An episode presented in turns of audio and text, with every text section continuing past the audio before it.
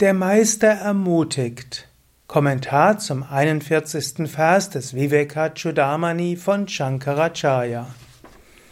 Der Vers lautet: Mit diesen Worten sucht der Schüler, der im Waldbrand der Wiedergeburten Qualen leidet, beim Meister Zuflucht. Die große Seele schaut ihn mit einem Blick an, der vom Gefühl von Mitgefühl erfüllt ist, und beruhigt ihn sogleich fürchte dich nicht. Wenn du Zuflucht bei einem Lehrer suchst, bei einem großen Meister, dann kannst du dir bewusst sein, der Meister wird dir helfen. Der Meister will dir helfen. Das ist die Natur der Meister, wie Shankara vorher gesagt hat.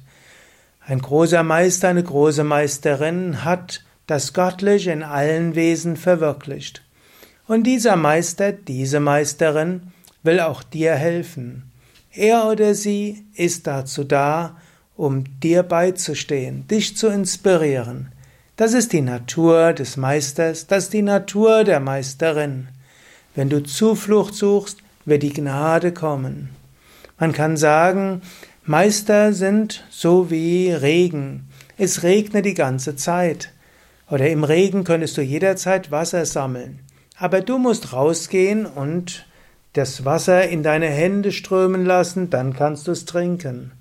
Es nutzt nichts, dich zu beschweren, dass du verdurstest, während du im Regen stehst, weil du nicht in der Lage bist oder nicht bereit bist, deine Hände zu öffnen, um Regen zu sammeln. Wenn du dich an einen Meister wendest, dann öffne dein Herz und bitte um Gnade, bitte um Inspiration, bitte um Licht. Dann wirst du empfangen.